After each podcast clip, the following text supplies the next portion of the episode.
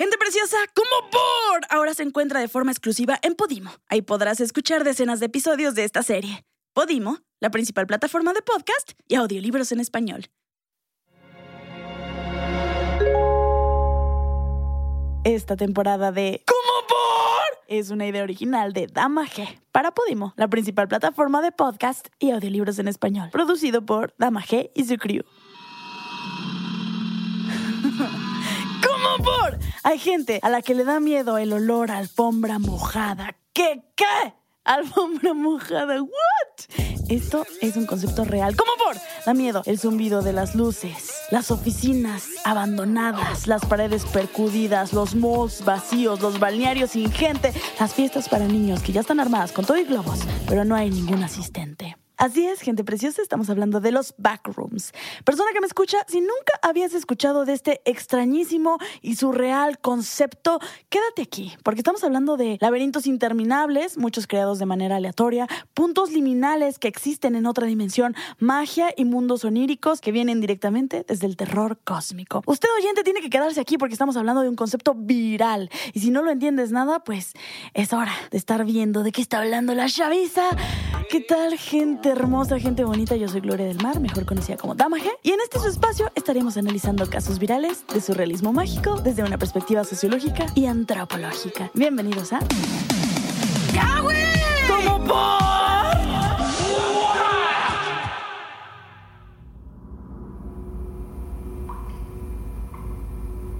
Lo primero que debes hacer es introducirte una parálisis de sueño. Ignora a los seres que se te pondrán cara a cara, nariz con nariz. Ellos no importan. En este punto, todavía no pueden hacerte daño. Segundo, tienes que imaginar que estás en un backroom. Esto puede llevarte muchos intentos, nunca sale a la primera. Y de repente habrás entrado. Reglas. No te muevas del lugar en donde apareciste. No tengas contacto con las entidades de ahí, solo pásalas de largo. Siempre recuerda tus datos, nombre, edad, etc. No intentes buscar humanos, no hay. Y por nada del mundo se te ocurra pegarte a las paredes. En serio, por nada del mundo.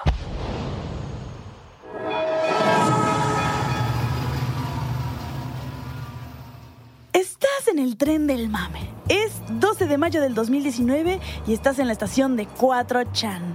¿Qué carajos es 4chan? Es un sitio random donde se habla sin censura de temas variopintos que van desde cocina, drogas, televisión, deportes y hasta violencia. Yo era 4chanera, tengo que confesar que, lo fui cuando era adolescente. En 4chan existe un espacio dedicado a lo paranormal llamado Diagonal X Diagonal. Ahí un usuario anónimo pidió que le compartieran imágenes inquietantes o que simplemente se sintieran mal. ¿Por qué mal? No lo sé, pero mal. Y lo que pasó fue que un usuario subió un 3D con calidad semifotográfica eh, que era un lugar que parecía una oficina abandonada. No tenía nada de muebles, solo había una alfombra de amarillo pálido, paredes con tapizado clásico del mismo color y el techo lleno de luces en forma de rectángulos. La imagen rezaba. Si no tienes cuidado y te sales de la realidad en las áreas equivocadas, terminarás en los backrooms, donde no hay nada más que el olor a alfombra húmeda, la locura del amarillo monocromático, el interminable zumbido de las luces fluorescentes y aproximadamente 600 millones de millas cuadradas segmentadas de manera aleatoria, en las que puedes quedar atrapado. Dios te libre si escuchas algo deambulando por ahí, porque puedes estar seguro de que ya te escuchó. Y bueno, pues a raíz de este post, de este enigmático post, surgieron muchos otros usuarios que también ponían fotografías con esta extraña vibe, a las que les agregaban diversas historias tenebrosas. Al ver estas imágenes, mucha gente experimenta una extraña combinación entre nostalgia prestada, melancolía, soledad, inquietud y hasta miedo.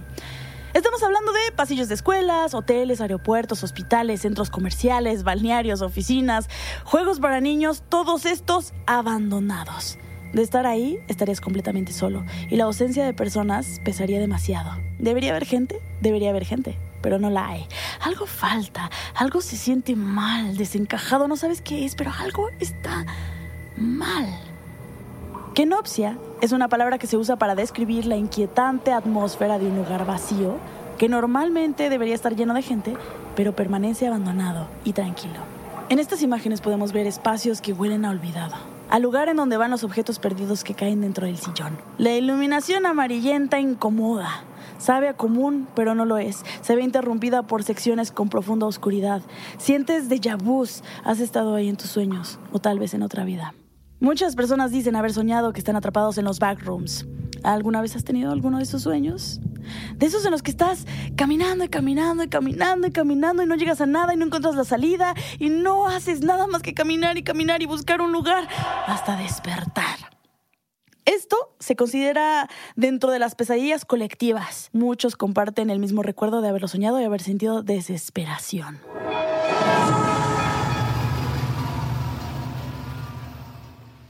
Ahora sí, ahora sí, ¿de qué estamos hablando aquí? Hay mucha confusión, muchos temas, mucha magia. ¿Qué está pasando? Empecemos por lo primero. Los backrooms son espacios liminales. ¿Qué es la liminalidad? Significa no estar en un sitio ni en otro, físico o mental. Es estar en un umbral entre una cosa que se ha ido y otra que está por llegar. Esta es una noción antropológica desarrollada en el libro Ritos de Paso de Arnold Van Gennep, que hace referencia a la existencia generalizada de un tipo de rituales que marcan socialmente el paso de un estado a otro. Em, puede ser una posición social, un estado, edad, em, puede darse a nivel individual o plural. Entonces, así como pues el ser humano ha creado ritos que simbolizan el paso de un estado a otro, de la infancia a la madurez, por ejemplo, con los 15, de la soltería al matrimonio, etcétera, también existen lugares a los que les otorgamos esta connotación de liminalidad, de un espacio intermedio. A Van Gennep le interesaba el componente mágico religioso del cruce de fronteras imaginarias, por ejemplo, el uso de una puerta o un umbral. Y aquí es cuando llega otro término, el no lugar. El no lugar es un término acuñado por el antropólogo Mark Auge para describir aquellos lugares de transitoriedad que no tienen suficiente importancia para ser considerados como lugares. un espacio intercambiable donde el ser humano permanece anónimo, definidos por el pasar de los individuos sin personalización ni identidad propia. Estamos hablando justamente de aeropuertos, pasillos, calles, metros, centrales, supermercados, cadenas hoteleras. Son no lugares y espacios liminales, lugares intermedios, nunca el destino. Varios de estos son muy concurridos durante el día, como plazas comerciales o escuelas, pero adquieren un tono completamente distinto y siniestro cuando cae la noche, cuando son abandonados y quedan en el olvido, en el desuso, como Pripyat, abandonada post-accidente de Chernobyl, o las enormes ciudades abandonadas de China, llenas de edificios iguales que parecen copy-paste. Es una cosa muy creepy de ver. Esos son espacios liminales. Y otro ejemplo de espacios liminales serían los backrooms. Solo que los backrooms son un lugar mágico, un limbo, una entrada a otra dimensión. De acuerdo a varios usuarios de Internet, estos espacios son laberintos interminables reales, generados aleatoriamente y pertenecientes a otra dimensión. Los visitamos en sueños, pero se puede entrar por medio de portales. El problema es que salir de ahí es prácticamente imposible.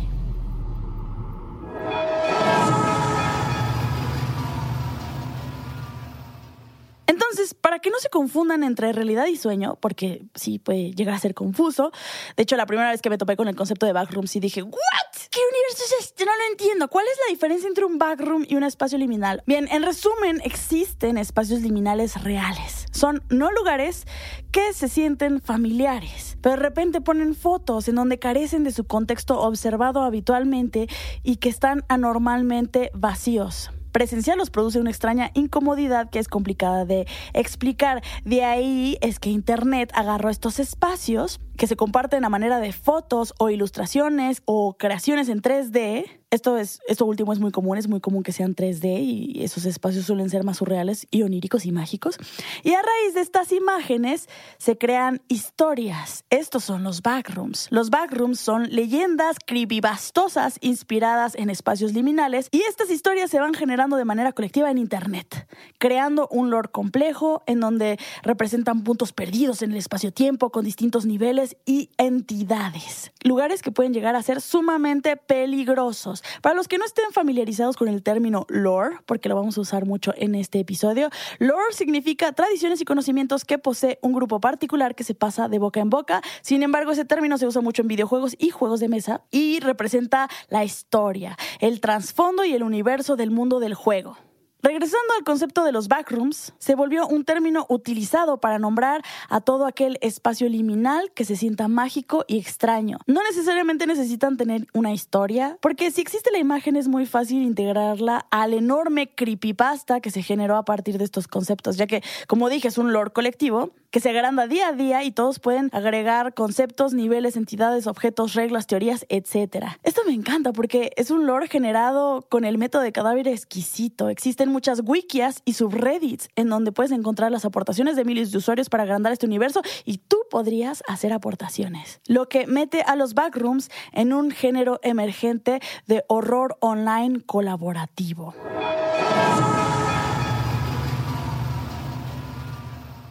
Ahora sí, vámonos al lore de los backrooms, lo que se está generando de manera colaborativa en Internet. Los backrooms son un conjunto de dimensiones o planos externos a la realidad, los cuales están llenos de estructuras repetitivas, monotemáticas, usualmente de apariencia antropogénica. ¿Qué es antropogénico? O sea, construcciones que se supone que deberían haber generado humanos, pero no se siente como que lo hayan hecho. Estos planos laberínticos, denominados niveles, están habitados por extrañas criaturas denominadas entidades y por las pocas personas que han tenido la desgracia de salir de la realidad y entrar ahí. Básicamente está repleto de gente desaparecida. Se entra a los backrooms a través de portales o de fallas en la realidad, aunque también hay quienes entran sin querer al estar dormidos con una parálisis de sueño. Las historias dentro de los niveles y subniveles y de las entidades se van ampliando con la participación de miles de internautas. Algunos vienen con indicaciones de cómo llegar ahí, de cómo sobrevivir, de cómo regresar, qué puedes encontrar, etc. Existen cientos de niveles que van desde el cero hasta el infinito. Algunos de esos niveles son más amables que otros, otros son ultra peligrosos y es imposible salir de ahí. De acuerdo a la cultura popular, el nivel cero vendría siendo el espacio amarillo que se hizo famoso en 4chan que inspiró toda esta estética.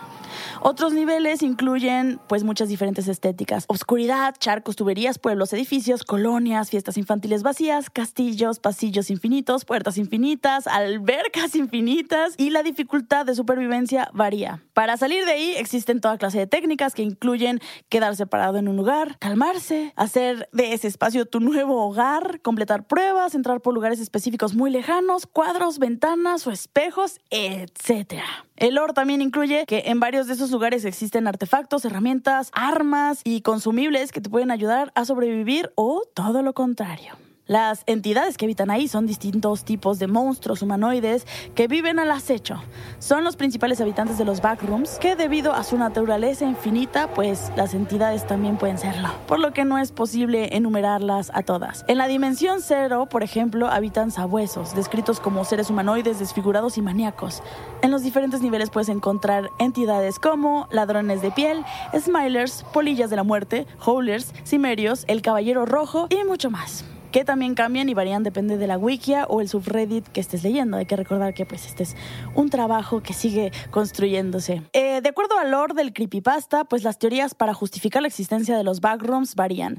Desde la idea de que es un universo alternativo que chocó con el nuestro, que es un experimento del gobierno o un accidente, que es un tulpa ilusorio, o sea, una realidad que se creó a raíz de la mente colectiva. También dicen que siempre estuvo ahí y que es parte natural de los universos, o que es un elaborado sueño lúcido colectivo entre muchas otras cosas. Es genial buscar videos de YouTube o TikToks de backrooms. Hay muchos que son solo imágenes, algunos tienen narraciones que explican los universos, muchos otros son historias muy a la bruja de Blair. La bruja de Blair tiene un estilo found footage. En español se dice metraje encontrado. Es una técnica narrativa muy usual en las películas de terror y en los falsos documentales que pues son imágenes presentadas como si fuera material descubierto. O sea, como que tú encontraste ese material y luego haces una película diciendo, esto lo encontré ahí en la calle. Son videos en bruto con baja resolución donde la cámara se mueve mucho y tiene ese aspecto como de auténtico. Un gran ejemplo de estos videos de backrooms eh, lo pueden encontrar en el cortometraje que hizo Kane Pixels, un morrito de 16 años que tiene mucho talento, mucho talento porque es un gran cortometraje, se llama The Backrooms y es altamente recomendado. También les recomiendo el microcorto de 42 segundos titulado Backrooms 4. Increíble, los dos me producen mucha ansiedad, me costó mucho trabajo verlos, pero qué buenas piezas. ¿Habrán backrooms que no sean necesariamente horribles y peligrosos? Pues como ya lo dijimos, todos los niveles tienen distintas cantidades de entidades y peligros, pero sí, dentro de todo este universo sí existen espacios benignos.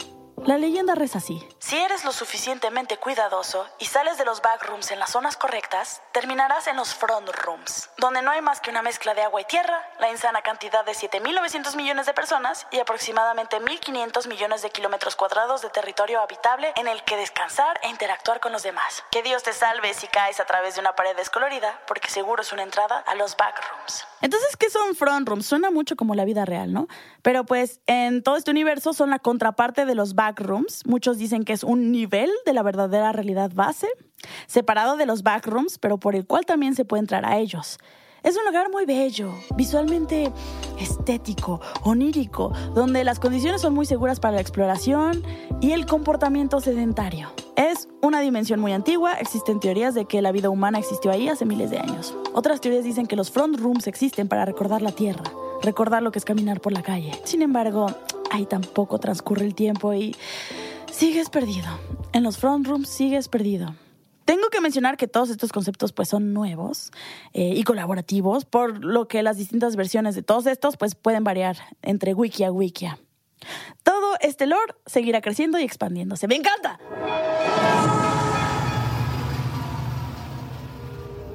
Además de llegar sin querer soñando o inducirlo por medio de la parálisis de sueño, puedes llegar por otros medios. Hay uno muy famoso que se llama el método del elevador. Se supone que pues mucha gente lo usa para llegar a los backrooms. De acuerdo a esta historia, necesitarás un edificio con al menos 10 pisos y un elevador. Estos son los pasos. Advierto que si alguno de ustedes desaparece por estar intentando esto, no me voy a hacer responsable. No me voy a hacer responsable por gente desaparecida. No voy a sentir nada, ni siquiera lo voy a saber porque ni yo ni nadie de tus seres queridos va a saber cómo te desapareciste. Lo siento mucho. Pero bueno, estas son las instrucciones. Toma nota. Primero, entra en el elevador. Debes estar solo. Solo. Esto es algo que se hace solo, Q. Dentro del elevador, ve estos pisos en este orden. Cuarto piso, segundo piso, sexto piso, segundo piso, décimo piso. Si alguien más entra mientras lo estás haciendo, no podrás completar el ritual y tendrás que volver a comenzar. Cuando llegues al décimo piso, aprieta el botón del quinto sin salir de la caja. Cuando llegues al quinto piso, una mujer joven entrará y se te unirá en el elevador. Dos cosas, no le hables. Segunda cosa, no es un ser humano. Después de que entre la mujer, aprieta el botón del primer piso. Después de apretar el botón del primer piso, el elevador te llevará al décimo piso en vez de llevarte al primero. Si aprietas cualquier otro botón en este momento, tampoco completarás el ritual, pero también es tu última oportunidad de echarte para atrás. Cuando el elevador haya pasado el noveno piso, puedes tomarlo como una señal de que el ritual está casi completo. En el mundo al que llegues, solo debe haber una persona. Y bueno, pues no sé si alguno de ustedes lo va a intentar, pero el Lord de Internet dice que Elisa Lam desapareció por intentar esto. Elisa Lam fue una emigrante de Hong Kong que desapareció en el 2003 en el Hotel Cecil y fue encontrada cinco días después en el tanque de agua del techo de ese mismo hotel. Lo último que se vio de ella fue un video en el elevador del edificio donde su comportamiento era súper errático, súper raro y por eso pues dicen que ella intentó este método. Dato curioso, ese hotel en donde ella desapareció es súper famoso porque ha tenido muchos casos de violencia, suicidios y supuestos casos paranormales. Por ejemplo, ese fue el último lugar en donde fue vista la Dalia Negra. ¡Ay! Creo que estaría chido un episodio de eso, ¿a poco no? Entonces, ¿por qué nos producen incomodidad los backrooms? Más allá de que pudieran existir entidades que pudieran hacernos daño, ¿qué es lo terrorífico de la alfombra mojada y del amarillo monocromático? Bueno, pues nuestra mente asocia estos lugares transitorios con grandes acumulaciones de personas y cuando pues no se ve a nadie, generan una sensación de que algo anda mal. El miedo parte del sentimiento de incertidumbre, de la disonancia cognitiva, de la descolocación de elementos. De acuerdo a Stephen King, existen tres categorías de terror. El asco, el horror y el terror. El asco es el miedo por las vísceras, lo sucio, el gore, la sangre, lo mórbido, el dolor físico, lo enfermo. El horror es lo antinatural, las arañas del tamaño de osos, los muertos esperando y caminando, o cuando las luces se apagan y alguien te agarra del brazo.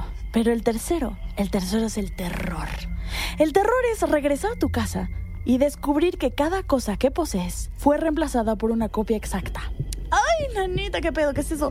O sea, es un sentimiento de que tu normalidad no está bien, pero no hay una señal clara que te explique qué es lo que está mal.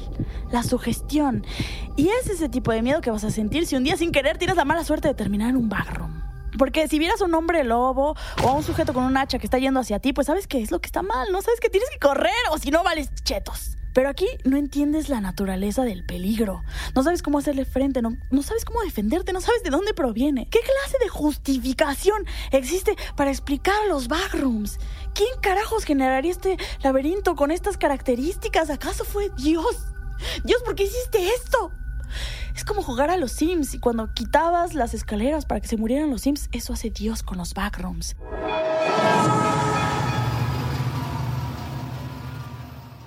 Versiones de espacios liminales mexicanos, en donde, por ejemplo, salen los pasillos de la Parisina o sitios en el metro de Ciudad de México. La Parisina, para aquel que no sepa qué es la Parisina, es una franquicia de telas muy famosa en México y pues muchos, como yo Mera, tenemos el recuerdo compartido de ser un niño y perderse en el mar de telas. Es el backroom de mi infancia.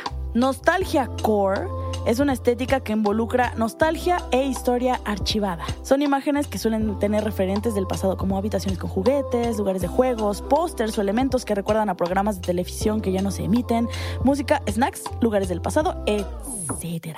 Esto lo pueden encontrar con el hashtag nostalgiacore y muchas imágenes de estas pues son espacios liminales cuya única intención es la de provocar esa intensa sensación de nostalgia pues remitiendo al pasado, ¿verdad?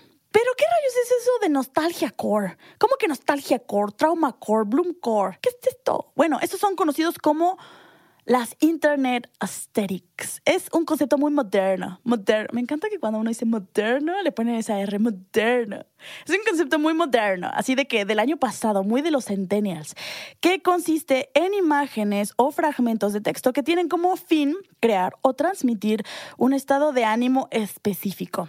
Usualmente estas estéticas tienen elementos de nostalgia, escapismo o cumplimiento de deseos. Uy.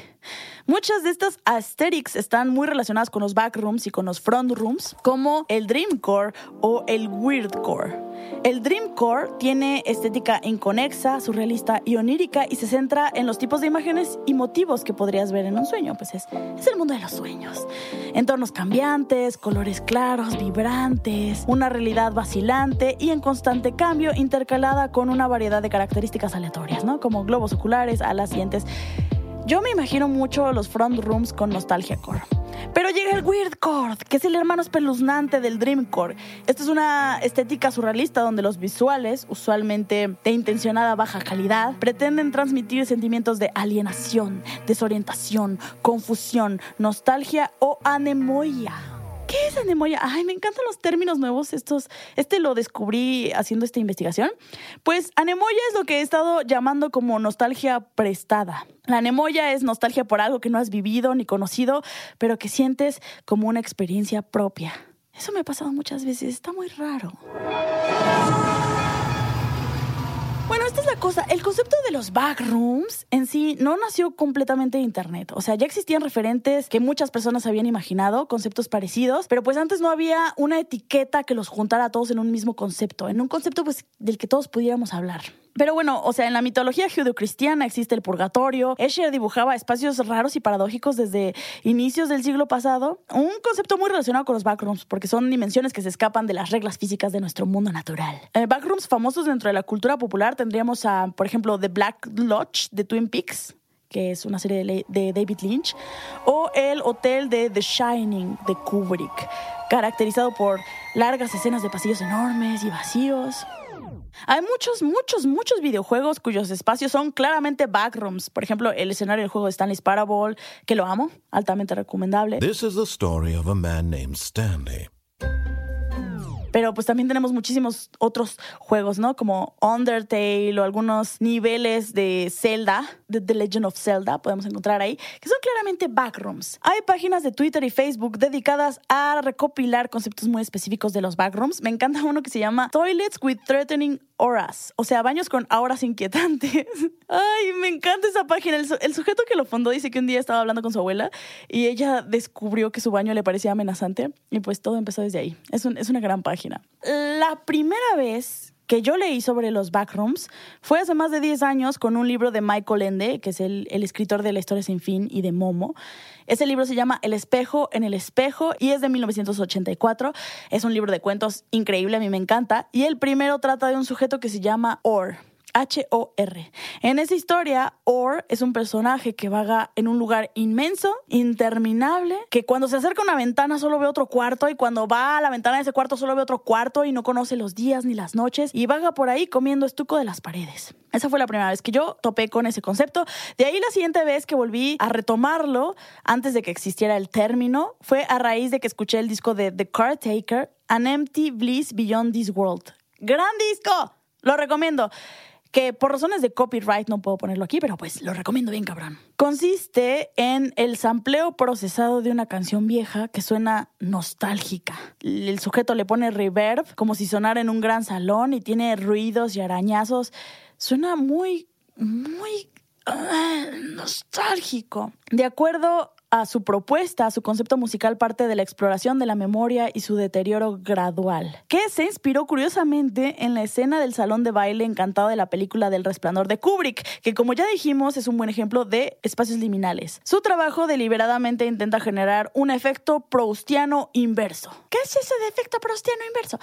El también llamado Magdalena de Proust consiste en un fenómeno memorístico involuntario en el cual un estímulo aleatorio, ya sea olor, imagen, etcétera, desencadena automáticamente un recuerdo intenso que se creía olvidado.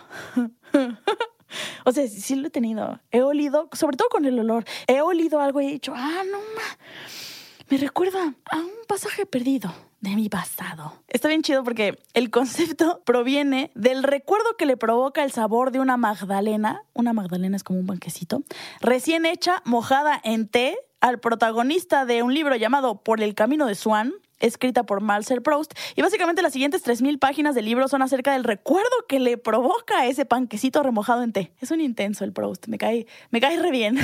Pero regresando de Carey Taker, que es este creador musical, Em, lo que busca con su proyecto musical es generar un efecto proustiano inverso, o sea, anemoia, generar un recuerdo prestado, el recuerdo pasado de algún extraño, pero reubicado en tus propios recuerdos. De Care Taker sí que me sabe a, anemoia, nostalgia prestada. Esto es lo loco, es que a mí esto me vuela la cabeza, es que miren, cuando escuché por primera vez a The Taker hace unos 10 años, sin saber nada de su conceptualización, ni de su propuesta, ni de su tesis, lo primero que me imaginé fue un lugar enorme infinito, abandonado, húmedo y prácticamente vacío. O bueno, no prácticamente vacío, vacío donde se escuchaba para siempre desde un fonógrafo una música que nadie nunca iba a escuchar. Básicamente me imaginé un backroom, pero lo loco del asunto es que en la actualidad muchísima gente pone a The Caretaker como el soundtrack de los backrooms. O sea, si ustedes buscan backrooms en internet, está sonorizado con The Caretaker.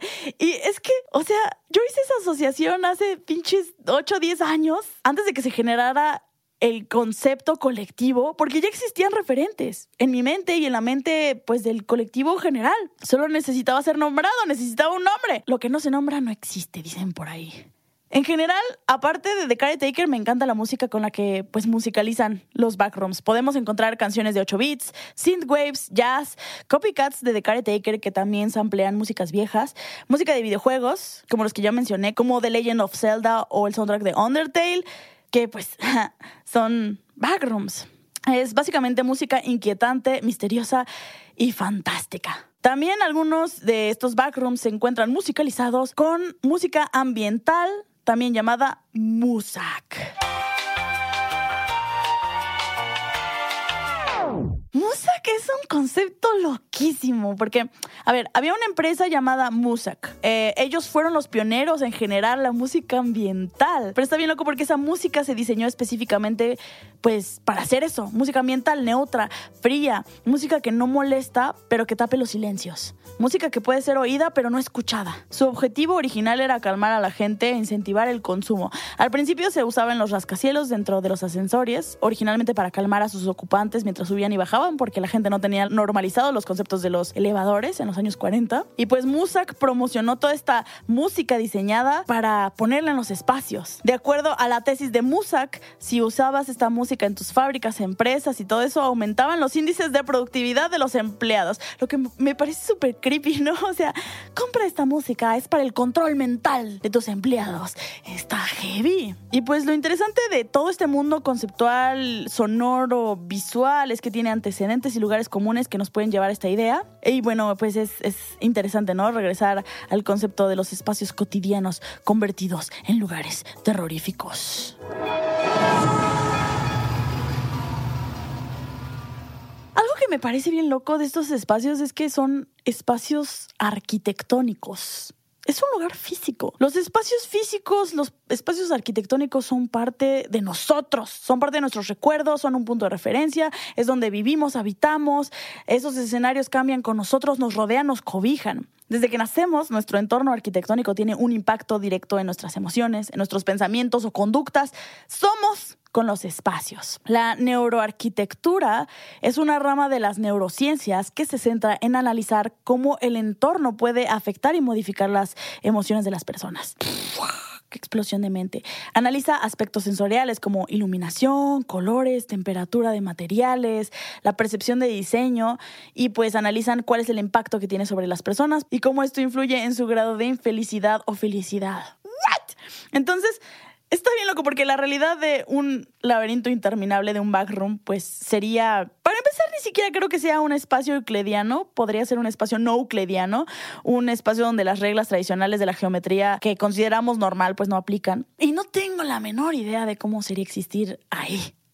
Me, da un profundo pavor de solo pensarlo, creo que sería lo peor que podría pasarme así de, me fui a dormir y desperté ahí en un pinche laberinto horrible. No podría con esa realidad. Pienso que la mayoría de los seres atrapados en los backrooms, los seres humanos, la gente perdida, ya están fritos del chocho.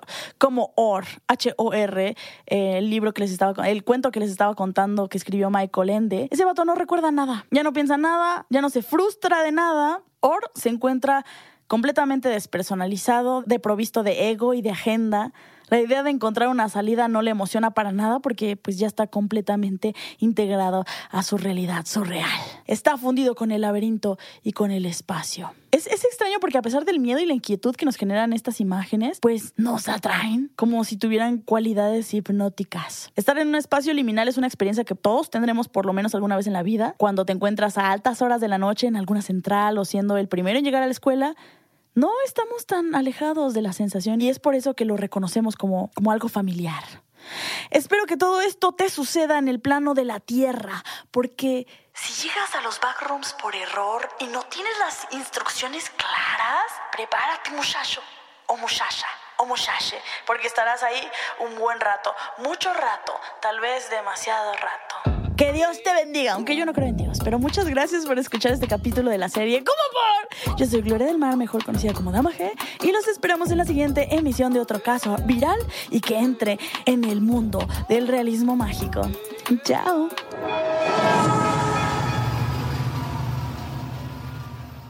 Este episodio de Cómo Por fue guionizado y producido por Dama G. La investigación estuvo a cargo de Laura Puerquito de Guinea y la producción de audio estuvo a cargo de Luis Contreras.